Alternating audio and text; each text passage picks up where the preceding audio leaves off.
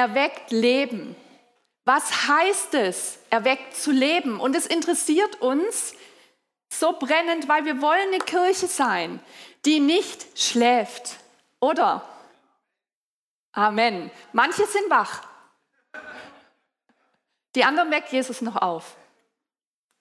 Wir wollen eine Kirche sein, die voller Leidenschaft ist, voller Feuer ist für Jesus. Und das, was er tun will in uns, in jedem Einzelnen, in uns als Kirche, aber auch durch uns. Wir wollen das nicht verschlafen. Wir wollen das nicht verpassen. Wir wollen das sehen. Den Segen, den Jesus fließen lässt durch uns. Der Herr will Menschen segnen durch uns. Glauben wir das? Ja. Er sagt, ihr seid das Licht der Welt. Er sagt nicht, wenn ihr wollt, könnt ihr das Licht sein. Sondern er sagt, hey, ich bin jetzt im Himmel. Ich schicke euch meinen Geist, der lebt in euch. Wenn es jetzt Lichter gibt, dann seid ihr das. Das Einzige, was er sagt, ist, scheint. Licht seid ihr, aber scheint. Stell dieses Licht nicht unter den Scheffel. Es muss hoch auf den, auf den Berg, damit es alle Menschen sehen und damit die Menschen was von diesem Licht haben, oder? Diese Welt braucht Jesus. Diese Dunkelheit braucht sein Licht. Und wir, theoretisch, Sophie, wir können zum Thema erweckt leben jetzt quasi forever predigen. Weil alles, was Jesus sagt, wenn wir das mit Leidenschaft tun, hat es was mit erweckt Leben zu tun. Aber wir bewegen uns gerade in der Apostelgeschichte, springen da rum und gucken uns das an, hey, wie äh, sieht es aus? Wie haben das die ersten Christen gemacht? Weil was wir sehen ist, die waren angezündet für diesen Gedanken von Jesus, dass wir für mehr leben als nur für uns selber. Die, waren, die haben gebrannt für diese Idee, dass Gott sie verändert, in ihnen was tut, damit sie diese Welt verändern können. Die haben gebrannt dafür und wir wollen uns einfach ein bisschen angucken, wie, wie sind die umgegangen mit manchen Dingen, was hat in denen gelebt und wollen davon lernen und einfach auch dem Heiligen Geist die Chance zu geben, uns dadurch auch neu on fire setzen zu lassen, neu zu brennen, dass wir sagen, ja, ich will das auch. Der Heilige Geist war zur Zeit der Apostelgeschichte kein anderer Geist wie heute. So all die Dinge, die damals möglich waren, sind heute auch noch möglich. Wir wollen hellwach sein für das, was der Herr tut.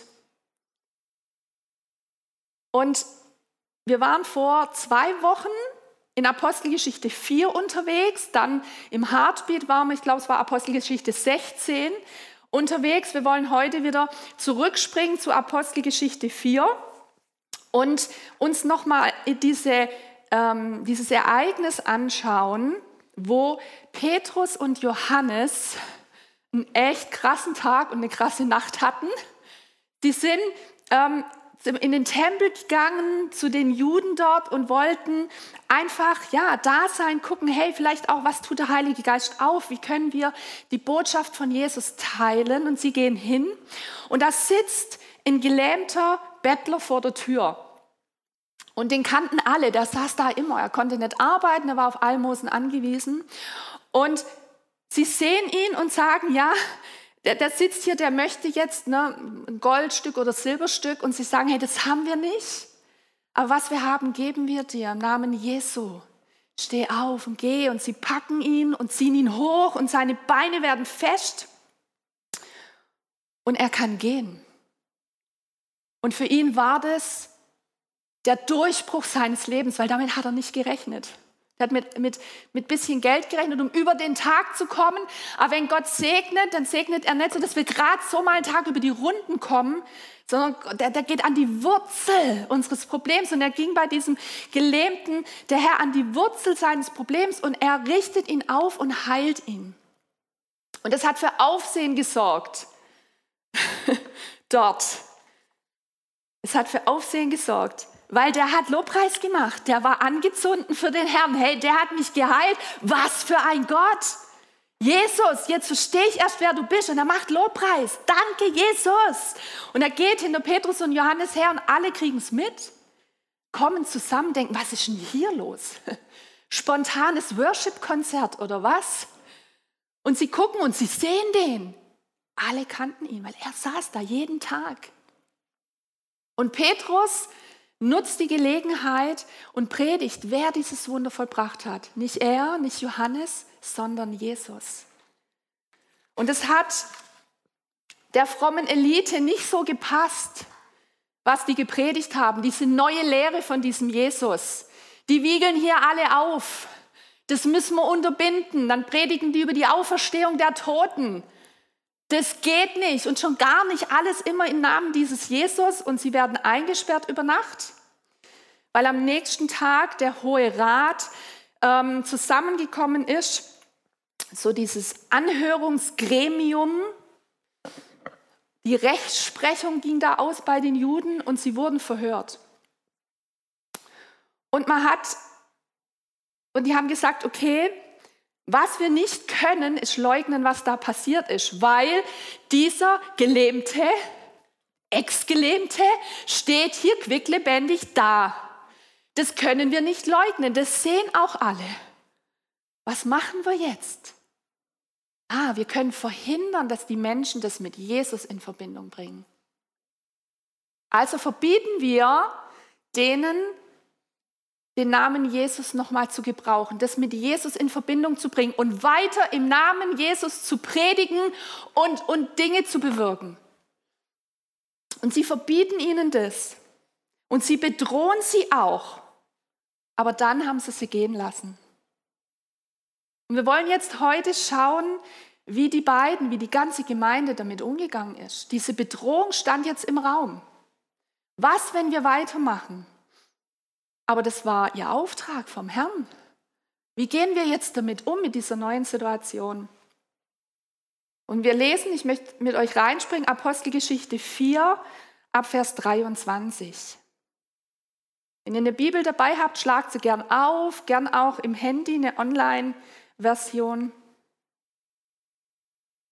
Und wir lesen, sobald sie wieder frei waren, also nicht am nächsten Tag, nicht nachdem sie erstmal mit ein paar Freunden telefoniert hatten, ein paar Runden Netflix geguckt haben, um runterzukommen, ähm, das irgendwie selber unter ihre Füße zu kriegen. Nein, sie sind sofort, als sie frei waren, zu den anderen Gläubigen gegangen. Sie sind in ihre Gemeinde gegangen. Und sie haben alles erzählt, was passiert ist und was die gesagt haben. Und als die das dann hörten, was haben sie gemacht?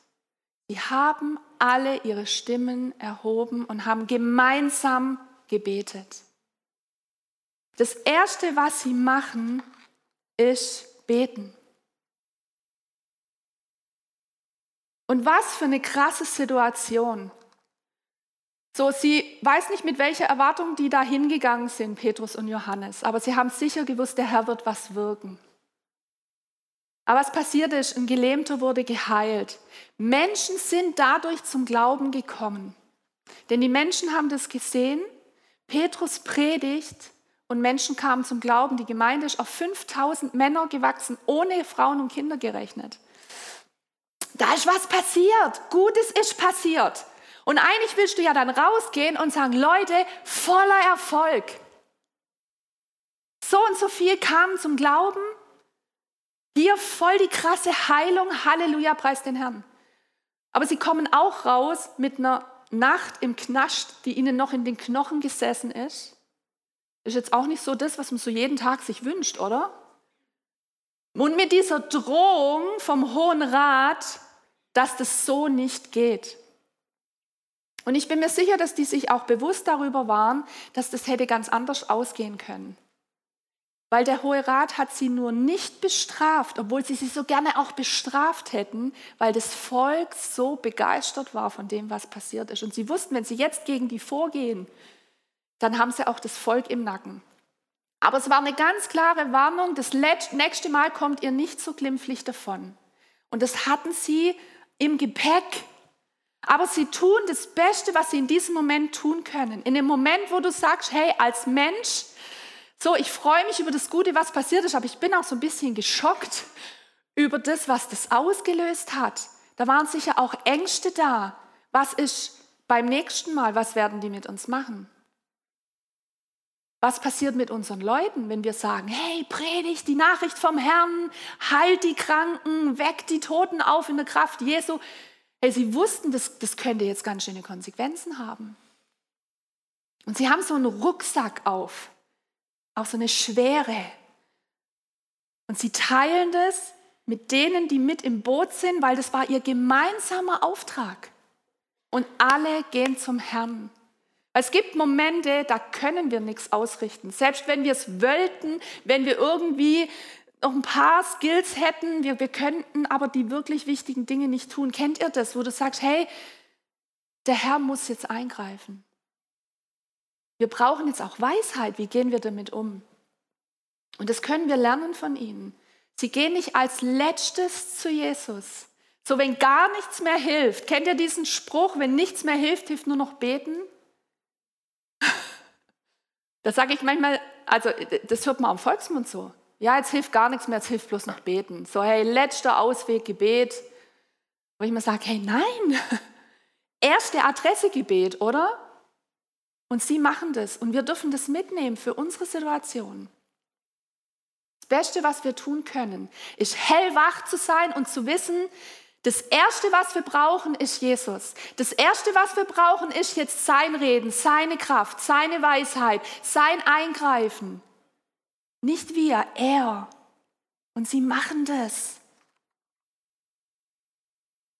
Erweckt Leben bedeutet, Gott ganz am Anfang mit ins Boot holen. Und ich merke das bei mir immer wieder, dass ich denke, hey, warum habe ich nicht schon längst gebetet? Wir plagen uns so oft mit Sachen rum und haben noch kein einziges Mal das wirklich ernsthaft vor Gott bewegt oder kennt es irgendjemand? Und bis wir dann zum Herrn kommen, da haben wir uns schon x Sorgen gemacht, schlaflose Nächte, mit tausend Leuten drüber geredet. Und manchmal hilft ja reden, aber manchmal, wenn du viel über diese schlimmen Dinge redest, macht es irgendwie in dir nur noch größer. Kennt ihr das? So, wir dürfen zum Herrn kommen. Und wir dürfen jetzt lesen, was die beten. Wir lesen ab Vers 29.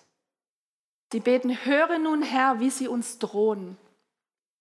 Und hilf uns als deinen Dienern, furchtlos und unerschrocken deine Botschaft zu verkünden. Erweise deine Macht und lass durch den Namen deines heiligen Dieners Jesus Kranke geheilt werden und Wunder und außergewöhnliche Dinge geschehen.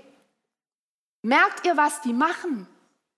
Es wurde ihnen gesagt, nicht mehr im Namen Jesus zu predigen, nicht mehr im Namen Jesus hier irgendwelche aufsehenerregenden Dinge zu machen. Und sie beten und sagen, Herr, gib uns mehr davon. Oh, ich habe Gänsehaut bekommen, als ich das gelesen habe. Sie beten mehr, Herr, lass Kranke gesund werden durch den Namen Jesus. Lass noch mehr Wunder passieren, noch mehr außergewöhnliche Dinge passieren. Wir wollen mehr von dir. Und ich habe mich gefragt, wie hätte ich jetzt reagiert auf diese Bedrohung vom Hohen Rat? Ich glaube, mein erster Gedanke wäre gewesen, okay, jetzt erstmal eine Weile unterm Radar fliegen erstmal eine Weile nicht mehr auffallen. Jetzt erstmal gucken, okay, ähm, wie können wir jetzt weiter das tun, wozu Gott es berufen hat, aber nicht mehr ganz so auffällig. Wo sind jetzt die Plätze, wo, wo, wo sich das Netz so schnell rumspricht? Zur frommen Elite. Also keine Predigten mehr im öffentlichen Raum, okay? So, wir machen jetzt geheime Treffen wir, wir gucken, ne, wir fliegen jetzt mal ein bisschen unterm Radar. Ganz ehrlich, ich hätte das jetzt auch nicht verkehrt gefunden, wenn die das jetzt gemacht hätten. Oder? Ist nicht verkehrt. Aber sie machen es nicht. Und da merkt man, da brennt was in ihnen, was größer ist als diese Angst. Diese definitiv hatten, sonst hätten die nicht so zum Herrn geschrien. Wir brauchen uns nicht einbilden, dass das Superhelden waren, die jetzt keine Angst hatten. Aber es brannte was in ihnen, was größer war als die Furcht. Es brannte was in ihnen, was größer war als dieser Wunsch, das eigene Leben zu schützen. Es brannte ein Feuer in ihnen, das dieses Evangelium verkünden wollte, koste es, was es wolle. Da brannte was in ihnen, das gesagt hat, dieses Licht muss in die Finsternis. Und das kannst du als Mensch nicht selber anzünden. Das kann nur Gott in uns anzünden. Und als ich das gelesen habe, habe ich gesagt, Herr, zünde dieses Feuer in mir an. Dass wenn Widerstände kommen, wenn Dinge passieren, dass das, was in mir brennt, größer ist. Dass wenn ich vor so einer Situation stehe, wo Angst oder whatever da ist, dass etwas in mir brennt, dass du in mir brennst, das größer ist.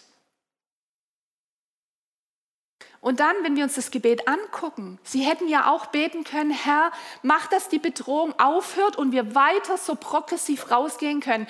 Mach doch der Hohe Rat am besten, die sollen jetzt zum Glauben an Jesus kommen, die holen wir uns ins Boot, dann wird es einfacher.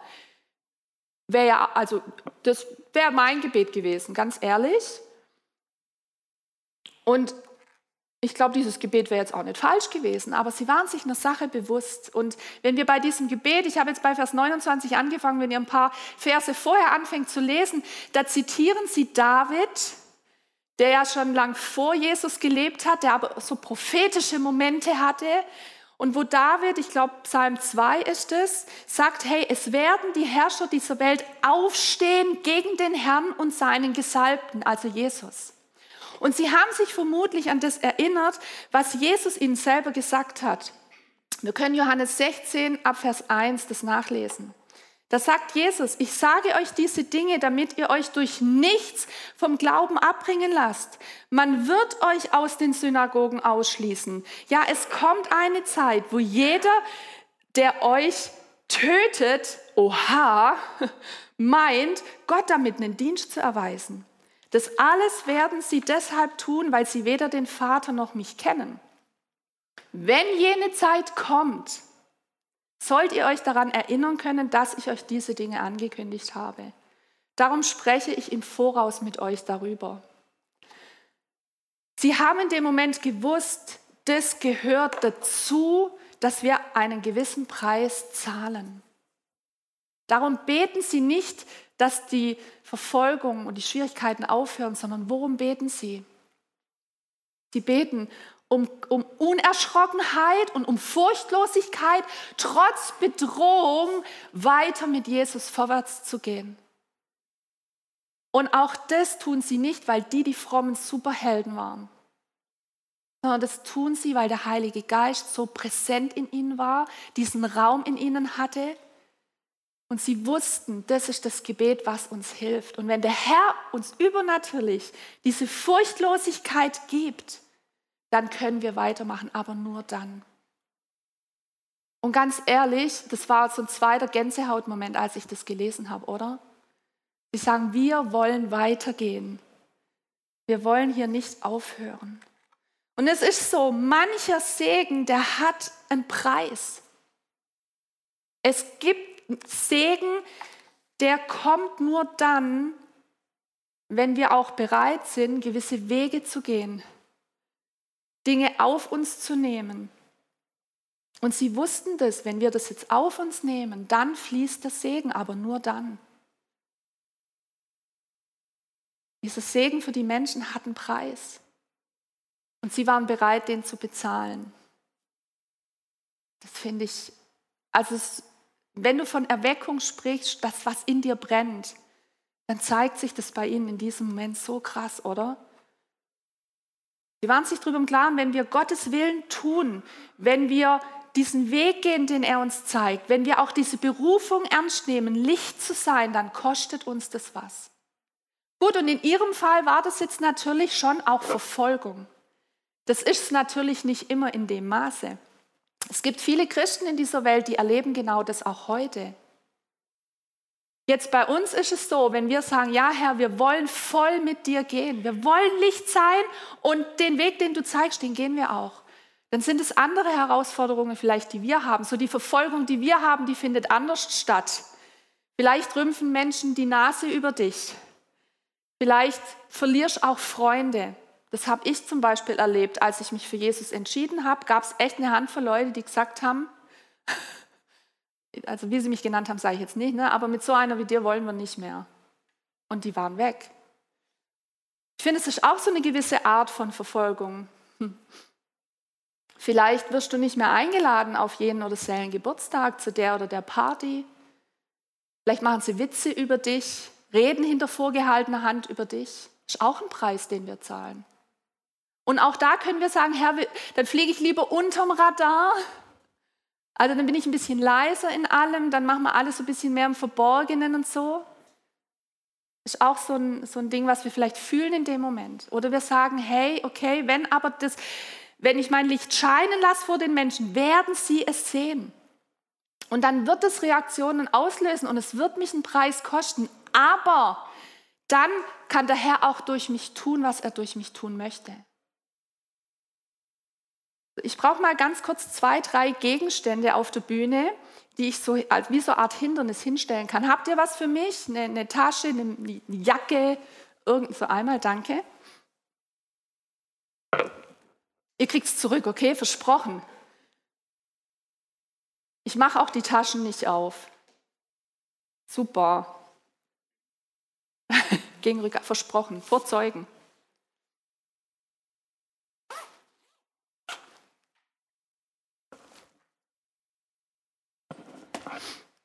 So, Jesus sagt, der Weg mit mir ist der richtige. Der Weg mit mir ist der Weg, wo mein Segen fließt. Für dein Leben und durch dich bei anderen. Mein Weg ist der Weg der Fülle. Du wirst die Fülle des Herrn erleben. Aber der Weg mit mir ist kein leichter Weg. Das sagt Jesus ganz transparent. Wir gleich wissen, worauf wir uns einlassen. Und wir merken das, wenn wir anfangen, in die Nachfolge zu gehen, also tun, was Jesus uns vorgelebt hat, tun, was Jesus sagt, dann merken wir, wir kommen recht schnell an, an Widerstände und an Hindernisse. Manchmal sind es auch Widerstände in uns. So, der Herr sagt was, er öffnet eine Tür, er sagt, geh da durch. So wie bei Petrus und Johannes. So die erste Tür war der Gelähmte, der da saß. Sie hätten auch an ihm vorbeigehen können. Der Heilige Geist macht eine Türe auf, spricht, hey, hier sprech Heilung rein, ich heile hier. Sie hätten sagen können, oh, uh, das kriegen alle mit. Was, wenn nichts passiert? Was, wenn wir uns hier voll blamieren? Kennt ihr das? So die Widerstände in uns, Zweifel, Ängste, Menschenfurcht. Was denken die Leute? Das war ein Widerstand, der sich da vielleicht auch in ihnen aufgetan hat. Das lesen wir nicht, aber es waren Menschen. Ich weiß, diese Widerstände kommen in mir.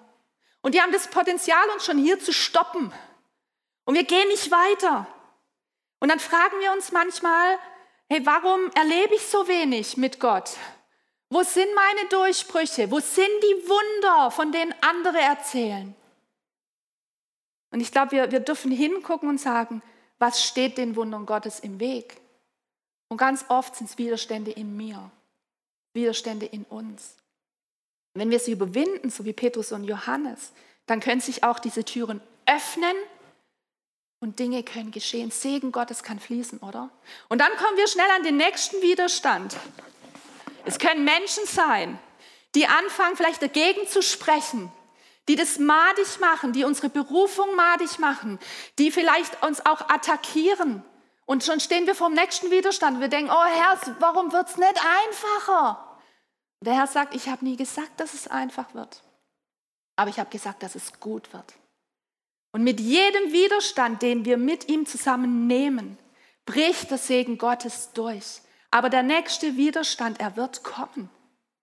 Wir dürfen als Christen uns bewusst sein, dass dieser Weg kein leichter ist. Aber er verspricht uns den Segen Gottes für uns und für die Menschen, für die er uns setzt, oder? Amen. Amen. So, ich muss schon die Sachen hier zurückgeben, bevor ich hier der Unterschlagung bezichtigt werde. Vielen Dank.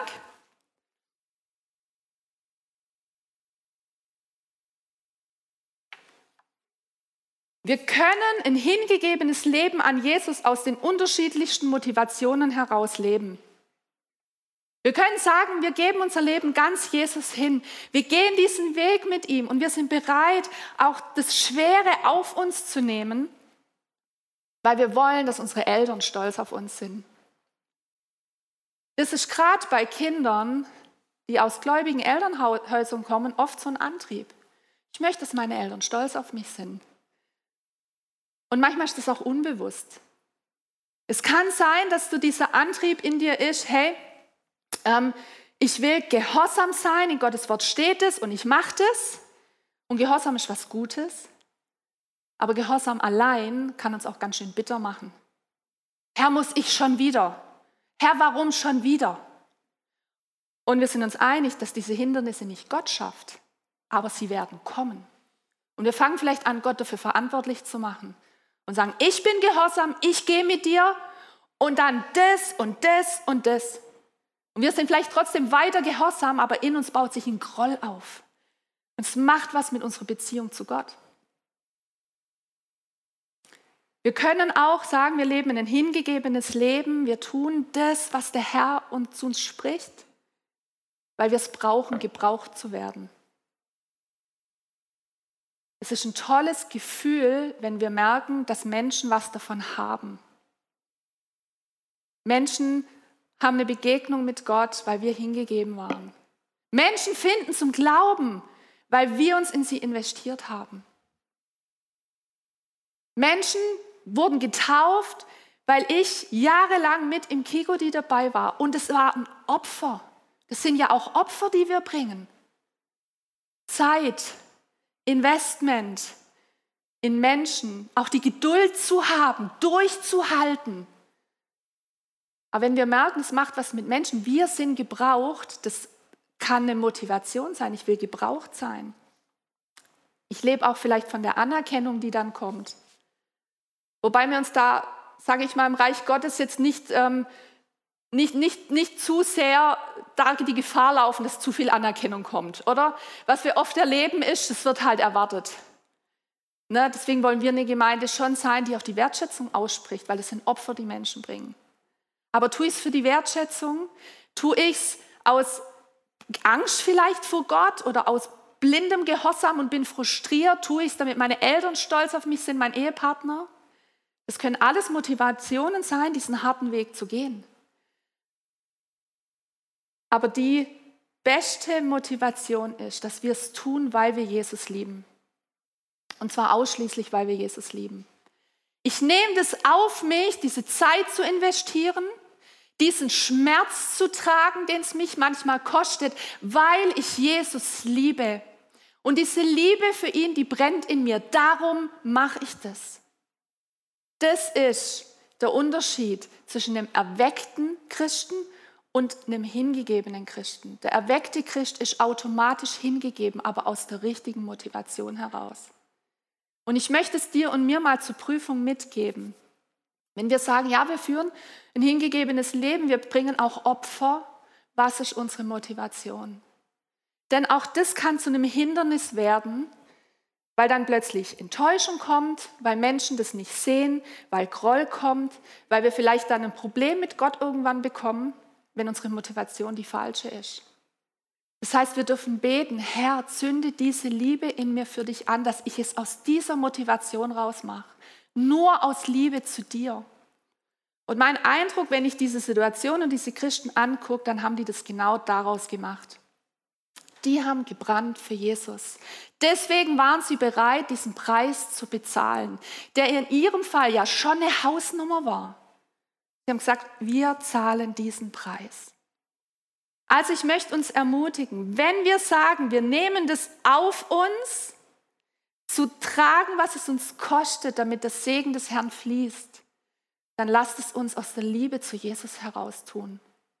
Das ist auch ein Schutz für uns, weil dann hängt es nicht an Menschen, an ihrer Anerkennung, dann hängt es auch nicht daran, dass ich in mir irgendwelche Löcher stopfe, die da sind, sondern dann ist meine Basis die Liebe zum Herrn. Und ich glaube, nur wenn diese Liebe zu ihm in uns brennt, können wir an diesen Punkt kommen, an dem diese ersten Christen waren. Die haben gesagt, unsere Liebe zu Jesus ist größer als unsere Furcht vor den Konsequenzen.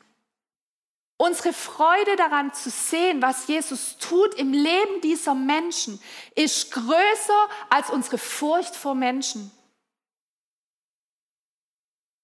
Unser Wunsch, dass das Reich Gottes durchbricht, das brennt so viel stärker als die Angst, was es an Opfer von mir erwartet. Das, was in ihnen brannte, diese Liebe für Jesus und seine Sache war größer.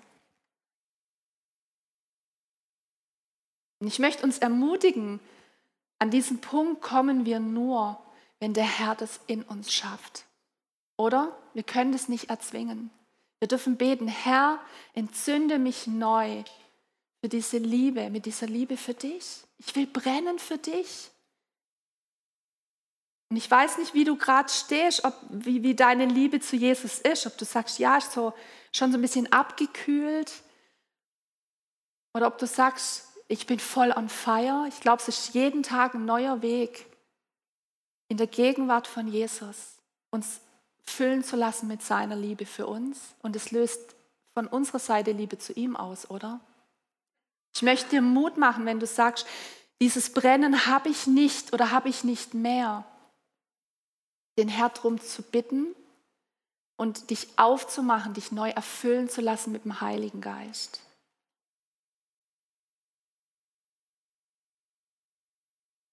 Die ersten Christen, die wussten aber auch genau diesen Punkt, sie brauchen himmlische Unterstützung, damit dieses Feuer in ihnen brennt. Und deswegen beten sie, Herr, schenk uns diese Furchtlosigkeit, schenk uns den Mut, schenk uns diese übernatürliche innere Freiheit, trotz der Bedrohung Gottes Wort weiterzugeben. Und das ist dieser, dieser Schlüssel, den Sie sagen. Sie sagen, wir brauchen die Bevollmächtigung durch den Heiligen Geist, um zu tragen, was es uns kostet. Und damit die Freude über Gottes Wirken groß in uns wird. Es ist so wichtig für uns, beständig erfüllt zu werden mit dem Heiligen Geist. Damit wir das Schwere aus Gott heraustragen können und nicht aus uns selber heraus. Wir können das nur tragen, was es uns kostet, diesen Weg auch zu gehen, wenn der Heilige Geist uns befähigt, wenn Gott, wenn wir es aus Gott heraus tragen. Ich möchte euch kurz vorlesen von dem indischen Prediger, der zum Glauben gekommen ist. Der heißt, ich hoffe, ich spreche es richtig aus, Sadhu Sundar Singh. Sadhu Sundar Singh. Er wurde Christ und hat in seine eigene Sikh-Familie, hat es nicht Anklang gefunden. Er wurde verstoßen. Und sie haben sogar versucht, ihn zu vergiften. Er überlebte den Anschlag und war einige Zeit später wieder in der Gegend seines Heimatdorfes auf einer Predigtreise. Und so beschloss er auch seinen Vater zu besuchen. Und Sundar selbst berichtet, Zuerst wollte mich mein Vater gar nicht sehen oder auch nur ins Haus lassen. Weil ich Christ geworden war, hatte ich meine Familie entehrt. Doch nach einer Weile kam mein Vater hinaus und sagte, gut meinetwegen, du kannst heute Nacht hier bleiben, aber nur, wenn du vor Sonnenaufgang wieder verschwindest. Ich will dich nie wiedersehen. Ich habe kein Wort zu meinem Vater gesagt. Beim Abendessen musste ich abseits sitzen, damit ich weder sie noch das Geschirr verunreinigen konnte. Schließlich brachte er mir etwas zu essen und gab mir etwas zu trinken. Er nahm aber das Gefäß und goss das Wasser in meine Hände, sodass ich nichts berühren konnte. So wie man es mit einem Ausgestoßenen zu tun pflegt. Mein Vater, der mich einst so geliebt hatte, hasste mich nun, als sei ich ein Unberührbarer. Die Stunden waren für mich fast unerträglich. Während dieser Behandlung begann ich, begann ich zu weinen und Tränen flossen nur so über meine Wangen. Was ich zu diesem Zeitpunkt erlebt hatte, kann ich mit der Erfüllung im Heiligen Geist beschreiben. Denn trotz all dem, was mein Herz mit einem unaussprechlichen, denn trotz all dem war mein Herz mit einem unaussprechlichen Frieden erfüllt. Ich dankte meinem Vater trotz dieser Behandlung, sagte ihm respektvoll auf Wiedersehen und ich ging weg. Als ich draußen auf dem Feld war, dankte ich Gott. Ich dankte Gott und verbrachte die Nacht unter einem Baum, um am Morgen weiterzuziehen. Aber viele Jahre später wurde Sundar Singhs Vater Christ. Der Segen war, der geflossen ist, dass er zu einem neuen Leben in Jesus gefunden hatte und dass sein Vater zum Glauben an Jesus kam. Aber der Schlüssel dazu, sowohl bei diesem indischen Pastor als auch bei der Gemeinde in Jerusalem und auch bei Jesus selber, der auch zum Herrn, zum Vater im Himmel gesagt hat, am liebsten wäre mir, du lässt diesen Kelch an mir vorübergehen, dass ich eben nicht ans Kreuz muss, aber dein Wille soll geschehen. Und bei allen, wo wir das lesen, merken wir, dass der Schlüssel ist, das Schwere aus Gott herauszutragen. Die Gemeinde hat sich an, an Jesus, an Gott gewandt und hat gesagt, Heiliger Geist, bevollmächtige uns. Wir können das Schwere nur dann tragen. Jesus selber hat zum Vater gebetet und hat dieses Schwere aus ihm heraus getragen. Und, und auch dieser Pastor sagt, durch die Erfüllung mit dem Heiligen Geist hatte ich den Frieden, konnte ich das aushalten und konnte ich sogar noch Gott danken. Der Schlüssel ist, dass wir das Schwere aus Gott heraustragen. Jesus beschreibt es in dem Bild in Johannes 15 so. Er sagt, bleibt in mir und ich werde in euch bleiben. Eine Rebe kann aus sich selbst heraus keine Frucht hervorbringen. Sie muss am Weinstock bleiben. Genauso wenig könnt ihr Frucht hervorbringen, wenn ihr nicht in mir bleibt. Ich bin der Weinstock, ihr seid die Reben. Wenn jemand in mir bleibt und ich in ihm bleibe, trägt er reiche Frucht. Ohne mich könnt ihr nichts tun. Wir brauchen den Herrn, um diese Widerstände zu überwinden und das Schwere aus ihm herauszutragen. Und ich darf das Lobpreisteam schon mal nach oben bitten. Und das Geniale finde ich, wenn wir uns angucken, wie hat Gott reagiert auf das Gebet der Gemeinde? Als sie sagen, Herr, wir brauchen dich jetzt, damit wir das Schwere tragen können, damit dein Segen durchbricht. Wir lesen Apostelgeschichte 4, 31. Nachdem sie in dieser Weise gebetet hatten, in dieser Weise gebetet hatten, bebte die Erde an dem Ort, an dem sie versammelt waren. Sie wurden alle mit dem Heiligen Geist erfüllt und verkündeten die Botschaft Gottes weiterhin frei und unerschrocken. Gott stellt sich zu diesem Gebet und sein Geist befähigt diese Menschen, diese Hindernisse zu tragen.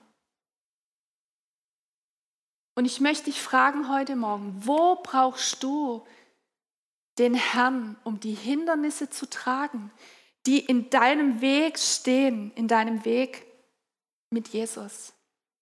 Wo brauchst du den Herrn, um den Widerstand in dir zu überwinden? Wo brauchst du den Herrn, um den Widerstand zu überwinden, der von außen kommt?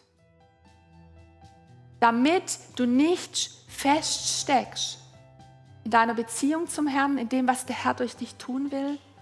Wo brauchst du sein, seine Kraft, seine Bevollmächtigung? Wo brauchst du das? Dass obwohl Schweres im Raum steht, der Herr dir einen tiefen Frieden gibt. So wie diesen Prediger aus Indien.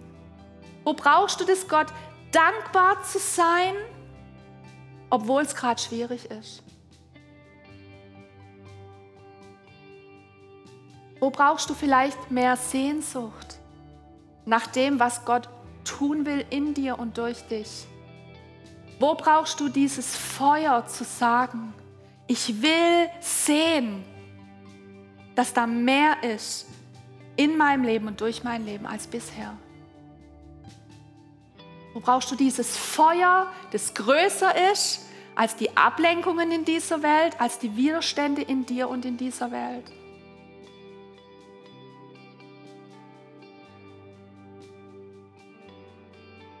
Welche Tür hat Jesus vielleicht schon aufgemacht für dich und du stehst davor, aber du merkst, es hindert dich etwas durchzugehen?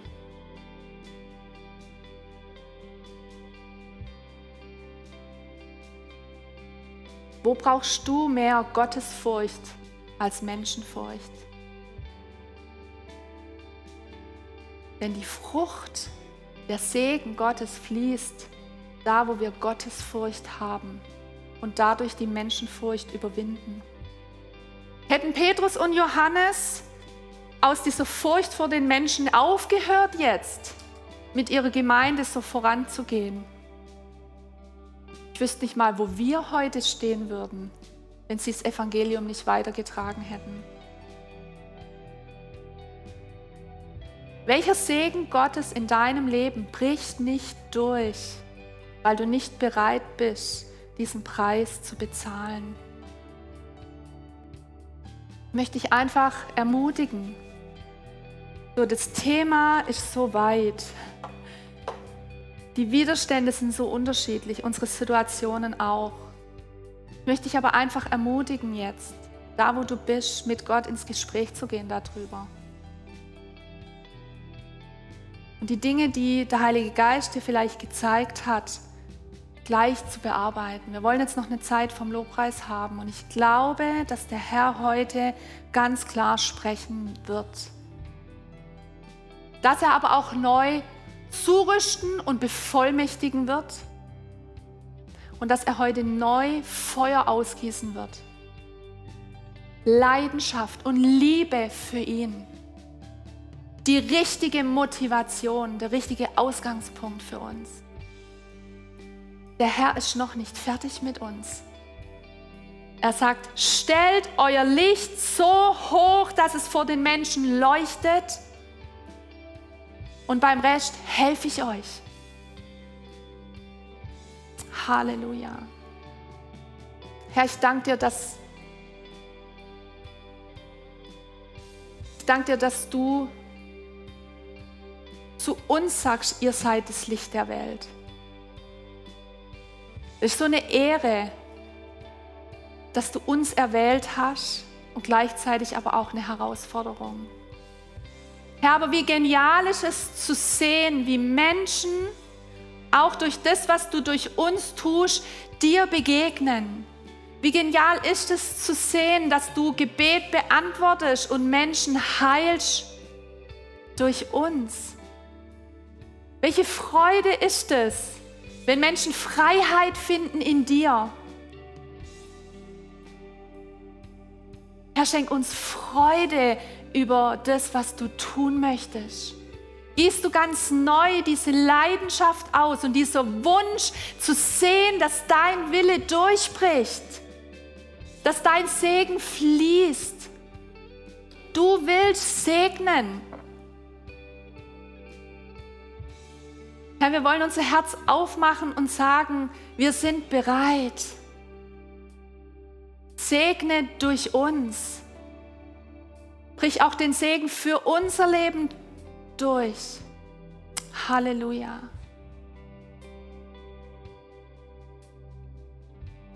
Zünde du uns neu an, dass wir hell scheinen vor den Menschen. Und da, wo Furcht ist vor Menschen, ich möchte sie brechen in Jesu Namen. Und beten, Herr, schenkt neu Furchtlosigkeit und so eine heilige Kühnheit Und eine größere Freude darüber, wenn Menschen Rettung finden, als Furcht vor den Konsequenzen.